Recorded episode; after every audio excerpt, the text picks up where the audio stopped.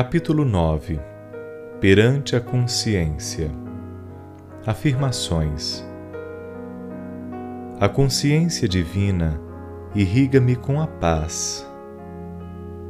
Os meus equívocos são elucidados e acalmo-me, considerando as imensas possibilidades de equilíbrio que estão ao meu alcance. Diante de mim, o presente, elaborando o futuro. O passado são as lições aprendidas e as vantagens do conhecimento servindo-me de suporte para o crescimento interior. Confio e renovo-me, tranquilizando-me no bem.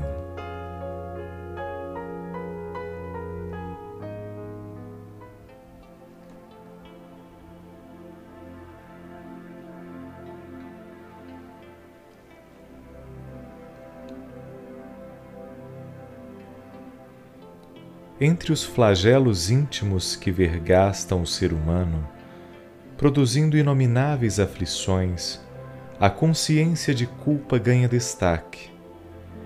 Insidiosamente se instala e, qual ácido destruidor, corrói as engrenagens da emoção, facultando a irrupção de conflitos que enlouquecem decorrente da insegurança psicológica no julgamento das próprias ações, abre um abismo entre o que se faz e o que se não deveria haver feito, supliciando com crueza aquele que lhe sofre a pertinaz perseguição. Considerando a própria fragilidade, o indivíduo se permite comportamentos incorretos que lhe agradam as sensações para, logo cessadas, entregar-se ao arrependimento autopunitivo, com o qual pretende corrigir a insensatez. De imediato, assoma-lhe a consciência de culpa que o perturba.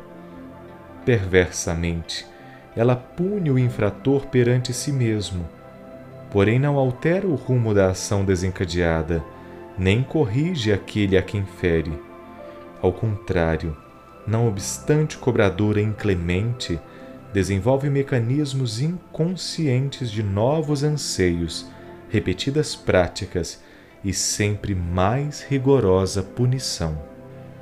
Atavismo de comportamentos religiosos, morais e sociais hipócritas, que não hesitavam em fazer um tipo de recomendação com diferente ação deve ser eliminada com rigor imediatamente. O que fizeste, não mais podes impedir ou evitar. Disparado o dardo, ele segue o rumo. Avaliza desse modo seus efeitos e repara-os quando negativos. Se a tua foi uma ação reprochável, corrige-a logo possas, mediante novas atividades reparadoras. Se resultou em conflito pessoal a tua atitude, que não corresponde ao que crês, como és, treina o equilíbrio e põe-te em vigília. Fraco é todo aquele que assim se considera, não desenvolvendo o esforço para fortalecer-se quando justificas o teu erro com a autoflagelação reparadora, logo mais retornarás a ele. Propõe-te encarar a existência conforme é e as circunstâncias se te apresentam. Erradica da mente as ideias que consideras impróprias, prejudiciais, conflitivas.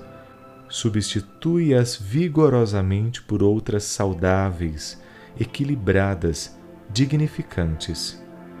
Quando não dispões de um acervo de pensamentos superiores para reflexão, vai escolhidos pelos de caráter venal, pueris, perniciosos, que se te fazem familiares, impulsionando-te a ação correspondente.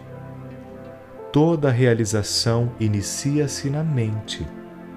Desenhada no plano mental, vem materializar-se ao primeiro ensejo.